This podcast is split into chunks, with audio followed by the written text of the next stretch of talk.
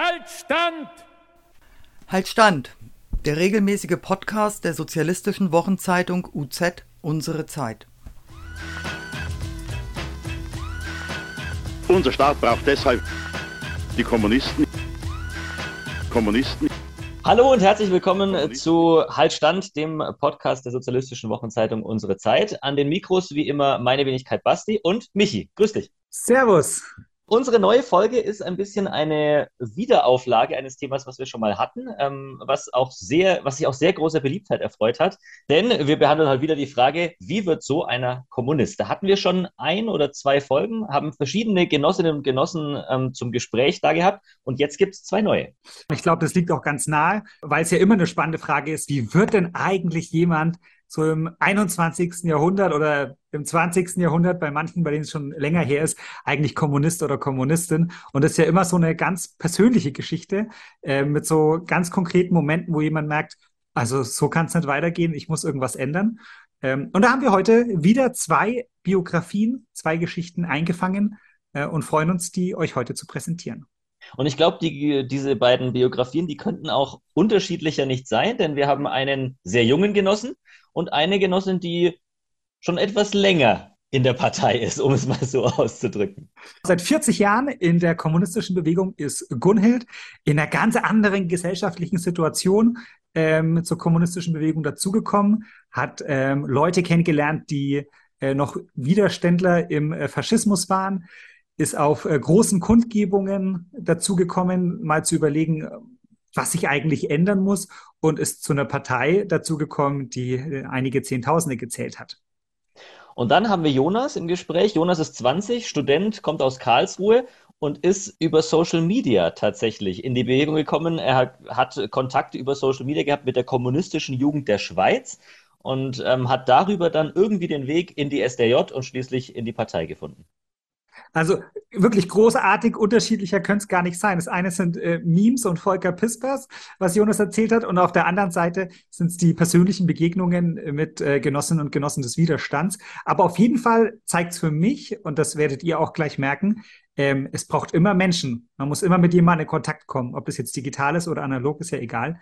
Ähm, aber die, die bringen einen weiter auf den Weg. Und wie äh, Gunhild in den Kontakt gekommen ist mit den Menschen und äh, zur Bewegung gekommen ist, das hört ihr jetzt. Gunhild, wie bist du denn Kommunistin geworden? Als Kind, als Jugendliche aufgewachsen in einem christlichen, bürgerlichen Elternhaus, war ich auch in der evangelischen Jugend engagiert in einer Zeit in den 60er Jahren, Anfang der 70er Jahre, in denen es in Nürnberg durchaus sozialpolitische Jugendgottesdienste gab, äh, die auf diese christliche, moralische Art, ethisch begründet, doch viele Zweifel hatten an der Gesellschaftsordnung mit Arm und Reich. Ich erinnere mich, es hat eines unserer wichtigsten Lieder gegeben. Das könnte den Großen der Welt ja so passen, wenn alles auf Erden immer so bliebe. Äh, die Großen bleiben groß, die Kleinen bleiben klein und so weiter. Das war, äh, ja, grob eigentlich meine Herkunft, meine Motivation. Brav und sozial eingestellt bin ich dann auch Krankenschwester geworden. Ja, dann kam Anfang der 80er Jahre, äh, kam die äh, Zeit der Massenverhaftungen in Nürnberg im Zusammenhang mit Hausbesetzungen. Da gingen zum ersten Mal auch wieder viele Leute auf die Straße und ich auch. Und ich bin überhaupt einmal erst auf die Idee gekommen, aha, wenn man mit was unzufrieden ist, kann man auch auf die Straße gehen. Das behält man nicht für sich, redet vielleicht in der Familie drüber, Nö, muss gar nicht sein. Es geht mehr.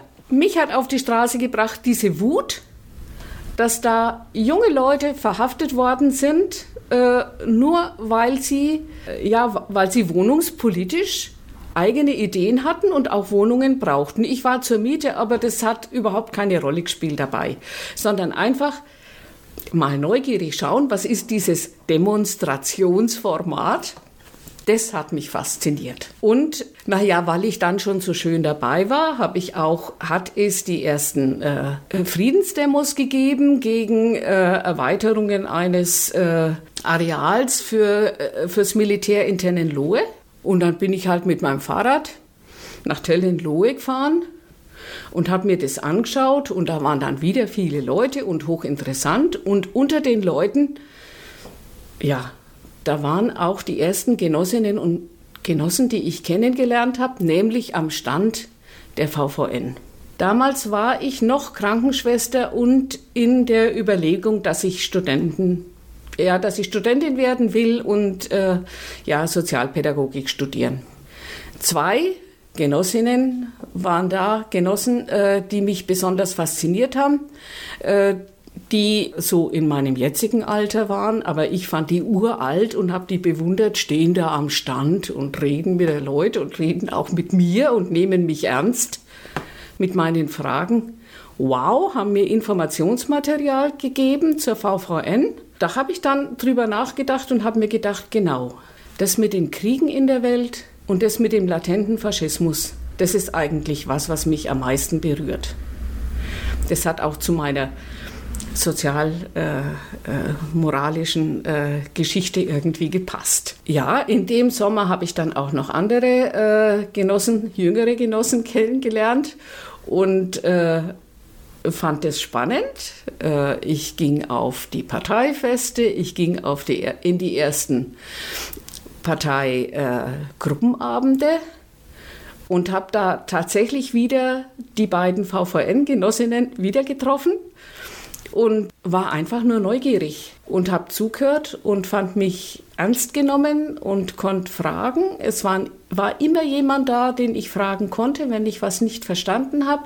Ich habe aber auch gemerkt, die Genossinnen der Partei sind überall, wo sich was bewegt, dabei. Die verhandeln mit Hausbesetzern und mit den Polizisten vorm Haus. Die mischen sich ein, die geben nicht nach. Das hat mir gefallen. Die Genossen haben mich dann auch gleich mit einbezogen in die Gründung der äh, lokalen äh, Friedensinitiative.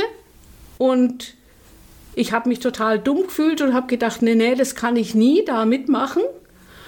Und es war aber immer jemand da, der gesagt hat, ich kann das. Ich nehme dich mit. Du lernst es du brauchst jetzt noch gar nichts können, ich zeige dir, wie es geht.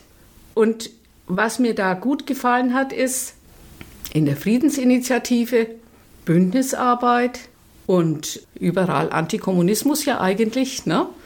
tatsächlich arbeiten dann da unorganisierte Menschen, kirchliche Leute, SPDler zusammen, gehen auch zusammen gegen die äh, atomare Bewaffnung auf die Straße und die Kommunistinnen outen sich dort, aber sie und, und sie erzählen, was in der UZ steht, was sie wissen, aber sie drängen niemanden, das auch genau so zu übernehmen. Sie gehen einfach immer einen Schritt weiter. Wie interessant, wie spannend, immer einen Schritt weiter zu wissen. Weil ich beim Gruppenabend war, habe ich auch weiter Leute kennengelernt und viele junge Leute waren damals in der DKP. Und es ist auch gleich jemand auf mich zukommen, der gesagt hat, du bist auch jung, du musst in, in die SDRJ. Habe ich gesagt, na, so jung bin ich nicht, ich gehe nicht in die SDRJ. Aber äh, was magst du dann dann? Ich werde studieren, ja, dann gehst du in MSB und dann war ich im marxistischen äh, Studentenbund äh, Spartacus und das war so der erste Schritt mit Beginn des Studiums eigentlich und ich hatte Glück. Damals hat man Sozialpädagogik studiert in einer kleinen Hochschule und äh, im MSB sein, Wandzeitungen machen, hat man alles gelernt. Und so konnte ich äh, das, was man eigentlich in der Sozialpädagogik studieren soll, das habe ich eigentlich nicht als Studentin an der Hochschule gelernt, das praktische Leben, sondern in der Partei und in meinem Studentenverband. Und das fand ich echt interessant und gut. Und äh, irgendwann war für mich völlig klar, zu dieser Organisation, da möchte ich Teil sein. Da lerne ich zu verstehen, was um mich herum abläuft, Da lerne ich äh, Hintergründe, da kann ich historisch weiterkommen und da kann ich meine Ziele, meine persönlichen Ziele, Frieden, Antifaschismus, erst einmal als Ursprung weiter verfolgen und ich lerne weiter, was für eine Rolle eigentlich Profit und Geld und äh, ja, Ausbeutung spielen. Das brauche ich für mein Leben, das brauche ich für mein berufliches Leben. Eigentlich ist das die Basis für ein berufliches Leben als Sozialpädagogin. Das passt. Ja, und dann bin ich in die Partei eingetreten. Gab es da, gab's da einen konkreten Moment, wo du gesagt hast, jetzt, jetzt muss ich in die Partei? Der Moment war, wie ich äh, gewusst habe, ich muss nicht, in dieser Partei muss man nicht perfekt sein.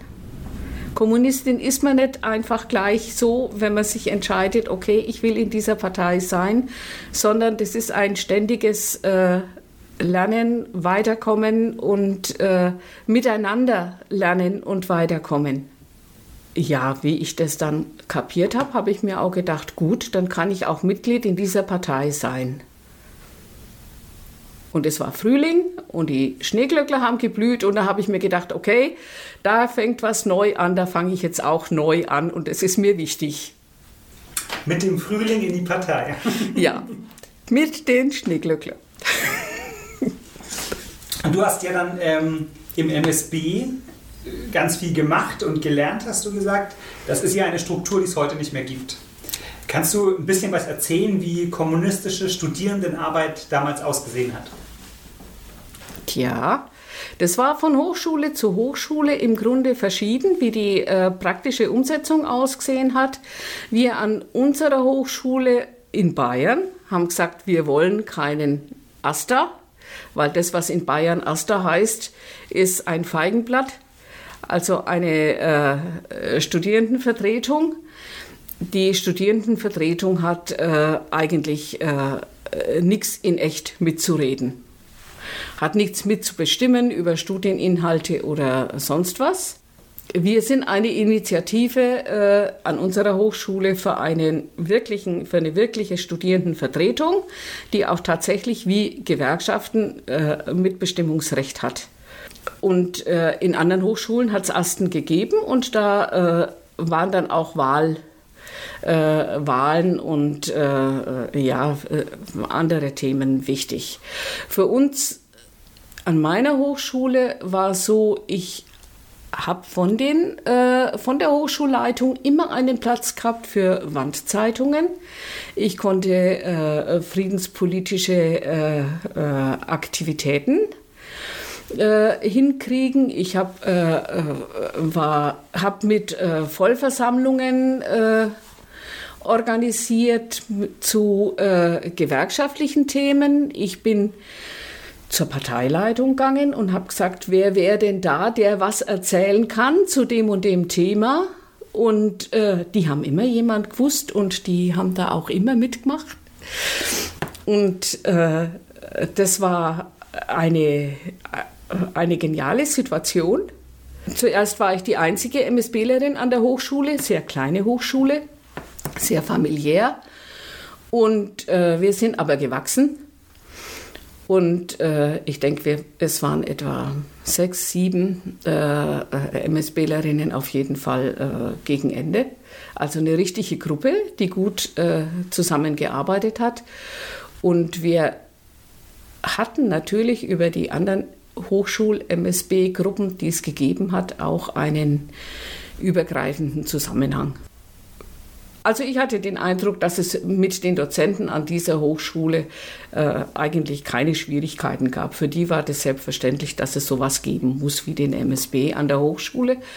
Und dann war das okay. Das war eine, äh, es war eine glückliche Zeit. Es war eine äh, Zeit, in der das äh, in der viele junge Menschen in der äh, DKP waren in der, in der es Hochschulgruppen gab auch und in der viele junge Menschen äh, im MSB waren, in der auf der Straße viel passiert ist und in der ja mein Leben weniger in der Hochschule stattgefunden hat als eben außerhalb. Äh, und ja, zufällig war das eben ein Studium, wo all das, was ich außerhalb gemacht hat, auch positive Auswirkungen auf das Studium hatte.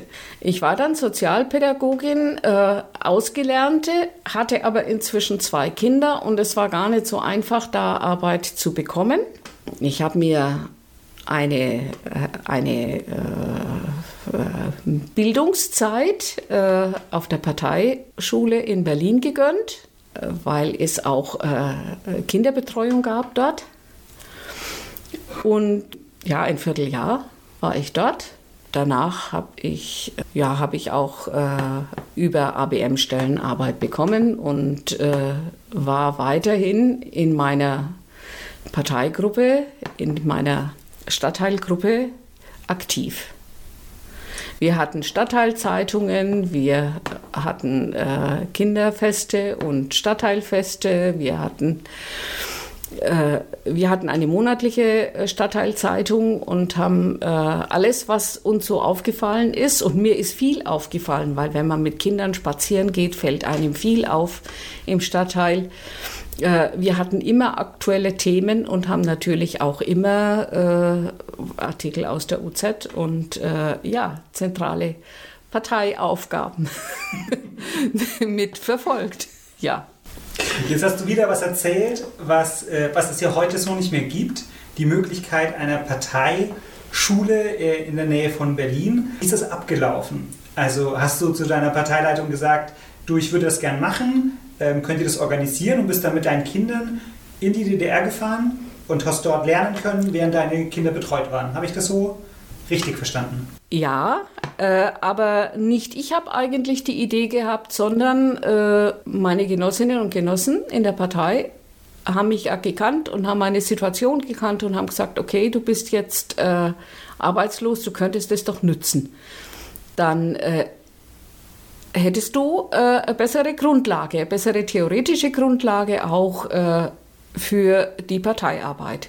Das war ein Teil der äh, Kaderentwicklung, der Entwicklung äh, der Genossinnen und Genossen und das fand ich toll. Also du hast ja auch gedacht, ja, das ist eine gute Möglichkeit. Ja, ja, muss aber sagen, äh, es hat bestimmt Genossinnen und Genossen gegeben, die dort besser gelernt haben als ich, weil mit zwei Kindern äh, am Feierabend, da äh, ist zum einen das gesellige Leben nimmer so da, weil erst müssen die Kinder ins Bett und müssen die Kinder ihre, ihre Mama-Zeit haben. Und äh, ich bin auch immer mit dem Herzen bei den Kindern ein Stück dabei gewesen. Mhm. Die waren noch klein. Äh, und da habe ich bestimmt nicht das beste Zeugnis gekriegt. Nee. Aber du würdest sagen, es war trotzdem für dich nützlich. Ja. Ja. Ja. Das war trotzdem eine wichtige und gute Zeit, ja. Und die, die Einreise war, war unproblematisch? Ja.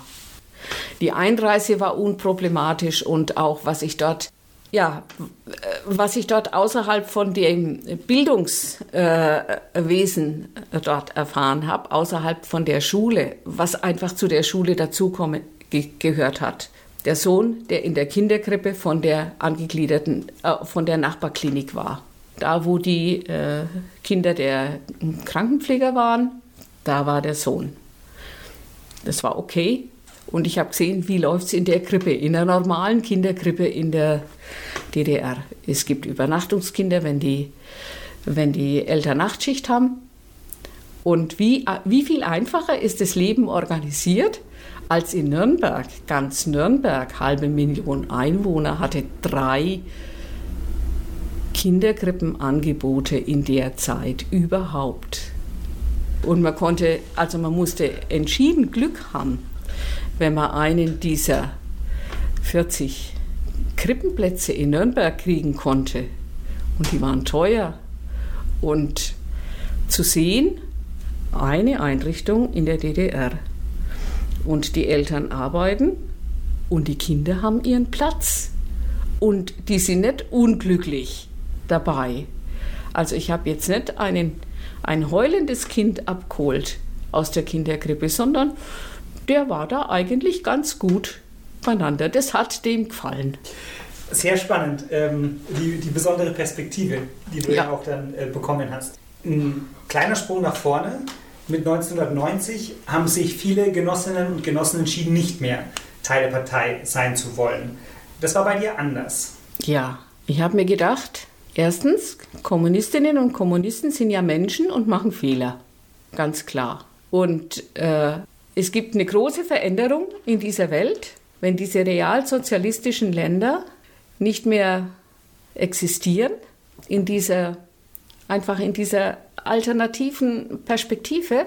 Aber ich bin ja nicht anders. Ich bin nach wie vor Kommunistin. Da ändert sich doch nichts. Und es gibt eine kommunistische Partei und dann bin ich da. Und deshalb bin ich da geblieben. Ja. Das heißt, ich frage nochmal nach, ähm, dass das, was viele äh, Genossinnen und Genossen verunsichert, ja, vielleicht kann man auch sagen, verstört hat, zu sehen, was alles ähm, in der Sowjetunion passiert ist oder in der DDR, was so vielleicht nicht klar war, das hatte ich so nicht getroffen. Ja, nein, nein, nicht so. Also äh, äh, man muss sich das auch überlegen. Ich komme aus einem christlichen Elternhaus. Und was haben die Christen schon alles Scheiße gebaut? Wie können die Kommunisten auf dem Weg zum Sozialismus gleich alles richtig machen? Kann doch gar nicht sein. Also in 40 Jahren bitte oder in 70 Jahren ist doch keine Zeit. Also der Mensch lernt ja mit seinen Erfahrungen und die Erfahrungen können nicht so schnell äh, wieder umgesetzt werden. Da denke ich ja, da war ich geduldig. Das gehört sich auch so. Wie hast du, wie hast du die Zeit danach erlebt? Also nach 90, in dem gesellschaftlich sich so viel verändert hat und auch deine Partei sich so massiv verändert hat ähm, und sicherlich auch dein Gruppenleben danach ganz anders aussah als vorher. Das ist eigentlich eine Entwicklung, die bis heute äh, ein Stück anhält, ja. Und äh, diese, ja, diese viel größeren Schwierigkeiten, sich zu begegnen, weil wir einfach weniger Leute sind, größere Wege haben, äh, sich zu organisieren, diese viel größeren Schwierigkeiten, äh, immer jemanden zu treffen, den man fragen kann, wenn einen was beunruhigt, wenn man nicht weiter weiß. Und diese viel größere Offenheit für Zweifel, für ist es jetzt richtig? Machen wir da einen Fehler? Ist es der richtige Weg? Das ist zum einen, äh, gibt, es, gibt es ja nochmal eine Freiheit im Denken, äh, Alternativen mit zu überlegen, aber es verunsichert auch und diese ganze Sicherheit, die vorher da war, es geht seinen Gang, es geht seinen vorgesehenen Gang, die ist weg. Und das war, das war schon eine schwierige Zeit und ich finde, das ist heute immer noch, ja, äh, schwieriger als, als es äh, vor 90 war. Gibt es auch Bereiche, wo du sagst, oh jetzt, das ist, ähm, das ist besser als vor 90? Ich finde es im Grunde besser, dass, dass es nicht so einen geradlinigen Weg geht.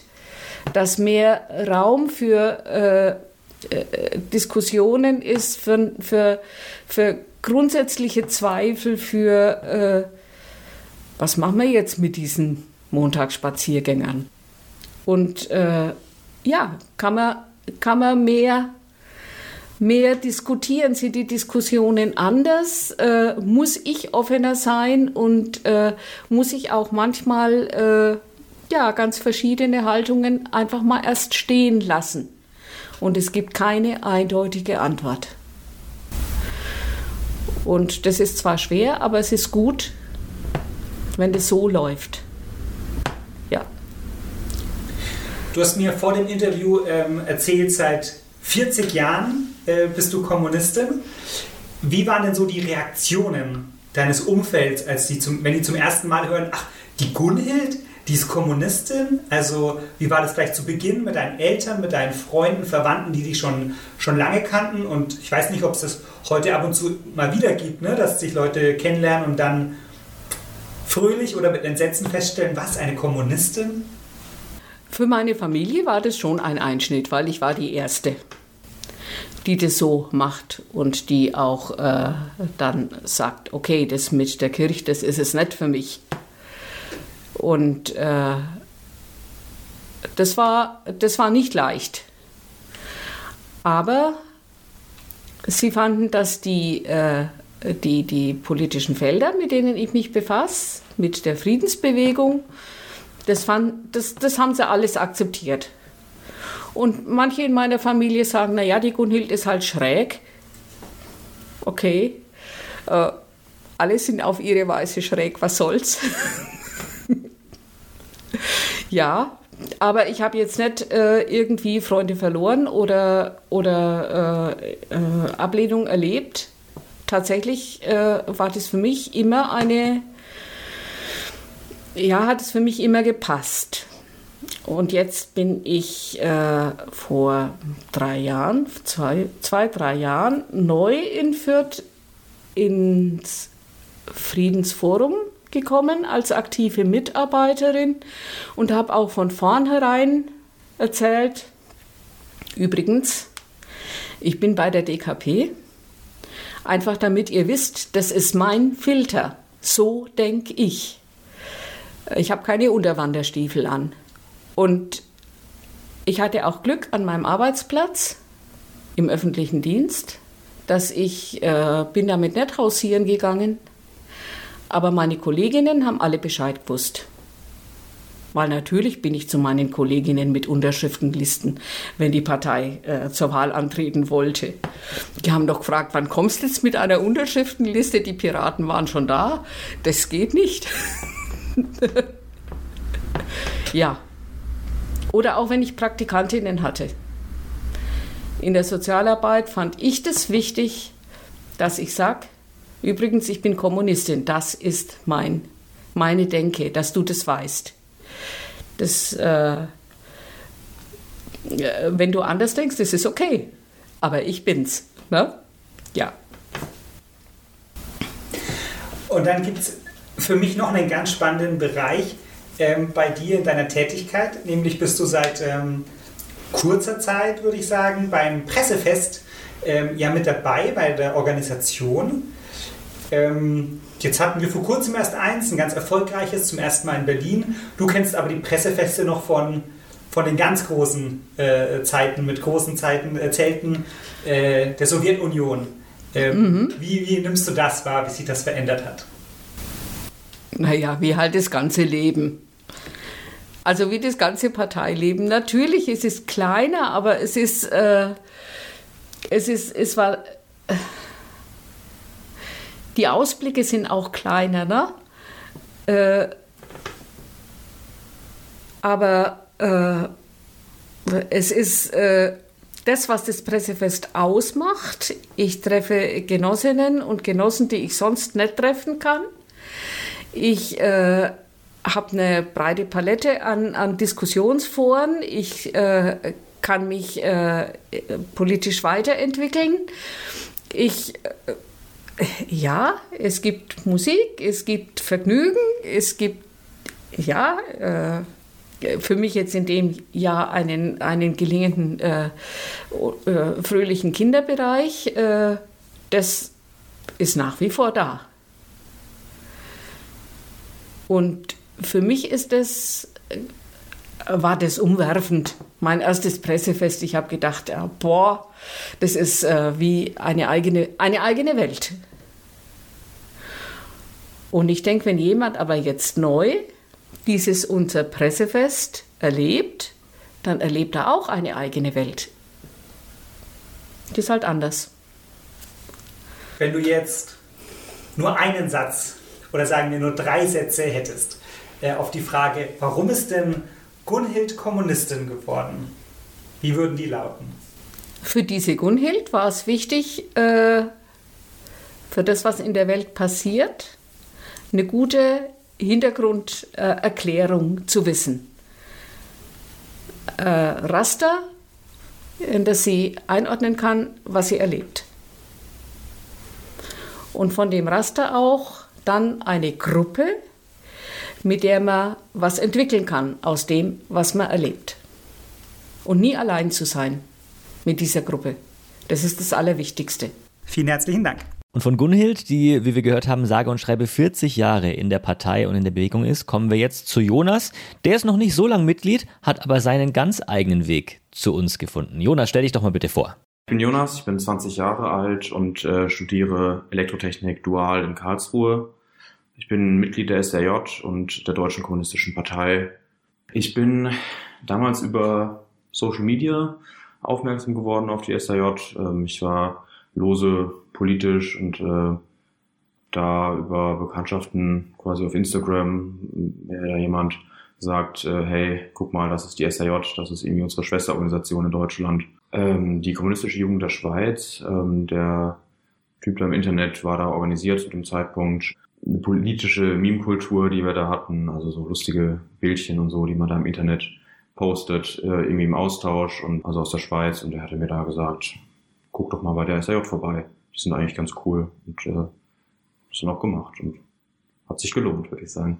Einmal einerseits irgendwie auch ein soziales Miteinander, eine Atmosphäre. Ich war auf dem, dem Pfingstcamp der SAJ relativ früh damals, ähm, fand die generelle Stimmung da eigentlich ähm, echt gut, aber auch, würde ich sagen, die, die Perspektive, die man da irgendwie bekommt, ähm, und die Frage, wie man irgendwie politisch arbeitet, ähm, wie man, worauf man hinarbeitet, dass es kein so loses vor sich hinarbeiten ist, sondern zielgerichtet. Man hat irgendwie ein gemeinsames Ziel, auf das man hinarbeitet und für das man kämpft. Das hat mir eigentlich sehr gut gefallen. Ich hatte zu dem Zeitpunkt schon so ein bisschen mal was von Marx gelesen und äh, das dann auch mal irgendwie in der Praxis zu sehen, wie man das dann umsetzt, das fand ich dann doch ganz gut und äh, bin dann auch da geblieben. Ich war 16, als ich zur SJ gekommen bin. Ähm, genau, und hatte kurz vorher, also ja, angefangen, mich damit mal auseinanderzusetzen. Also mit so 15, 16 ging das da bei mir los. Aus dem Elternhaus kam es sicherlich nicht. Meine äh, Eltern sind äh, eher bürgerlich angehaucht und äh, auch sehr unpolitisch. Also da ähm, hatte das wenig zu tun. Ja. Es war lange Zeit, ähm, waren das sehr harte Diskussionen, die ich da führen musste. Wir sind uns natürlich immer noch bei vielen Sachen einfach äh, uneins. Aber ich glaube, sie sind mittlerweile zu dem Ergebnis gekommen, dass sie es mir nicht mehr äh, ausschlagen äh, oder aus dem Kopf schlagen können, da irgendwie dabei zu sein, damit zu machen und äh, haben das akzeptiert und äh, kommen damit eigentlich ganz gut aus mittlerweile. Bin ja dann doch auch irgendwie vor allem ja christlich, glaube ich, vorgeprägt gewesen lange Zeit. Und ähm, glaube so wirklich politisiert habe ich mich auch wie viele glaube ich viele andere im Rahmen ähm, der ganzen Flüchtlingsthematik 2015 war das glaube ich 15 16 ähm, und da lustigerweise glaube ich meine erste politische Rede habe ich äh, im Rahmen meiner Konfirmation in der Kirche gehalten ähm, wo es genau um diese Frage ging. Also von irgendwie so einem moralischen Ding her war es mir immer irgendwie wichtig, die, so Fragen wie Armut, Krieg, Flucht und so weiter irgendwie anzugehen. Und wie wurde ich Kommunist? Ich glaube, ich bin da so ein bisschen reingestolpert. Ich hatte irgendwann mal was gelesen von ha, Kommunismus, dass es äh, irgendwie alle Menschen sind gleich und so weiter. Und ich dachte erstmal, hm, alle Menschen sind gleich, das ist ja auf jeden Fall besser als das, was jetzt irgendwie ist.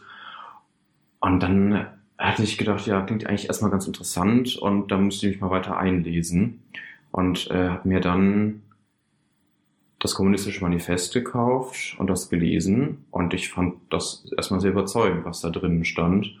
Ähm, ich hatte zu der Zeit, ich glaube, ein großer Einfluss waren auch so, sag ich mal, etwas aufgeklärtere Kabarettisten wie Volker Pispers und äh, auch die Anstalt, die da ja schon auch nochmal irgendwie Punkte mit reinbringen, die man jetzt vielleicht so im, im Mainstream nicht unbedingt immer mitbekommen würde. Und äh, war aber selber, also fand das erstmal, klingt erstmal ganz gut, was Marx und Engels da schreiben. Und ähm, bin dann da den nächsten Schritt gegangen und ähm, mich da weiter eingelesen, äh, fand das vor allem mich ja schon immer sehr für Geschichte auch interessiert. Und das war, glaube ich, auch ein großer Faktor, der mich da irgendwie überzeugt hat, war so eine Systematik in die Geschichte reinzubringen, also zu erklären, warum passiert Geschichte, wie sie passiert und äh, was sind irgendwie auch Triebkräfte dieser Geschichte. Äh, das hat mich alles sehr abgeholt äh, am Anfang erstmal und äh, mich dann dazu veranlasst, ja, einmal inhaltlich mit, mich mehr mit auseinanderzusetzen, zum anderen aber auch darüber hinaus, man will ja irgendwie sein, sein Wissen, sage ich mal, äh, auch wenn das damals noch sehr rudimentär war, auch irgendwie mit anderen zu teilen, also auch nach einer, nach einer Organisation zu suchen. Ähm, mein erster Anlaufpunkt natürlich ähm, wäre die Linksjugend gewesen. Äh, da hat man natürlich schon mehr von gehört. Das fand mein Vater gar nicht lustig. Der hat gesagt, geh doch lieber zu den Jusos, aber zu den Jusos wollte ich nicht. Und dann bin ich stattdessen halt zur SRJ gegangen. Das fand er noch weniger gut, aber konnte dann auch nicht mehr ändern. Auf der einen Seite stehen wir irgendwie immer noch unter Einfluss dieser Gesellschaft und ähm, müssen dem auch immer was entgegensetzen. Also konkret kommunistische Persönlichkeit irgendwie am Betrieb oder so heißt natürlich auch, dass man auf so individualistische Auswege ähm, nicht eingeht und irgendwie sagt, okay, ich nehme jetzt mein, meine höhere Gehaltsstufe und äh,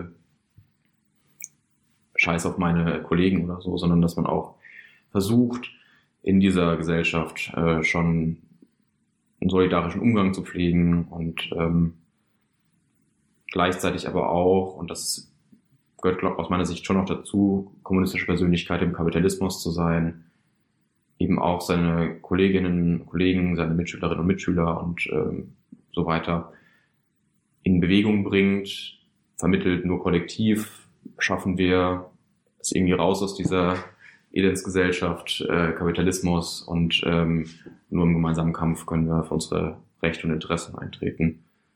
Und ich glaube, in diesem Kampf, oder zumindest ist das meine Erfahrung auch aus, äh, aus äh, den letzten Jahren als Kommunist, kommt es auch immer wieder auf individuelle Fähigkeiten drauf an. Also gerade in so einem Kampf, den man kollektiv führt, ist die Frage, wie kann man seine individuellen Stärken und Schwächen da einbringen und äh, wie kann man auch an sich arbeiten. Das sind da Fragen, die da ganz zentral sind und ähm, das ist auch Atmosphäre oder Arbeitsatmosphäre äh, innerhalb der kommunistischen Bewegung eine ganz, ganz große Stärke ist diese Frage, wir entwickeln uns irgendwie gegenseitig zu kommunistischen Persönlichkeiten, auch jetzt im Kapitalismus schon. Also dieses Schlagwort Erziehung im Kollektiv, durch das Kollektiv, das würde ich sagen schon das, was mich auch sehr, sehr begeistert hat, dass man eben offen über Fehler und Schwächen redet, aber gemeinsam eine Lösung findet, das irgendwie anzugehen. Und gerade im Hinblick auf die Frage, naja, wir müssen halt irgendwie diesen Klassenkampf führen, halte ich das für sehr, sehr richtig. Ich würde einem jungen Interessenten an der Kommunistischen Partei auf jeden Fall empfehlen, Mitglied der Kommunistischen Partei zu werden. Und das sage ich nicht nur, weil ich es selbst bin, sondern weil die Kommunistische Partei am Ende der Ort ist, wo man gemeinsam mit Genossinnen und Genossen, die am Ende das gleiche objektive Interesse haben, auch gemeinsam für dieses Interesse eintreten kann. Am Ende, glaube ich, sind Gewerkschaften und so weiter äh, alles super wichtig und trotzdem gibt es ähm, einen Punkt, an dem man, glaube ich, feststellen muss, rein gewerkschaftlicher Kampf wird diesen Kapitalismus nicht überwinden, sondern man muss sich irgendwie anders organisieren und dieser Ort ist eben die kommunistische Partei und allen Leuten, die daran interessiert sind, gegen was gegen diesen Kapitalismus zu machen, denen sage ich, werdet heute noch Mitglied in der DKP. Und das waren unsere beiden Gäste, Gunhild und Jonas, mit ihrer Erfahrung, wie sie ihren Weg in die kommunistische Bewegung äh, gefunden haben. Und bei der letzten Folge haben wir ganz viele Kommentare auf YouTube bekommen und wir haben Rückmeldungen bekommen, wie das denn bei dem oder der ein oder anderen Hörerin denn so war.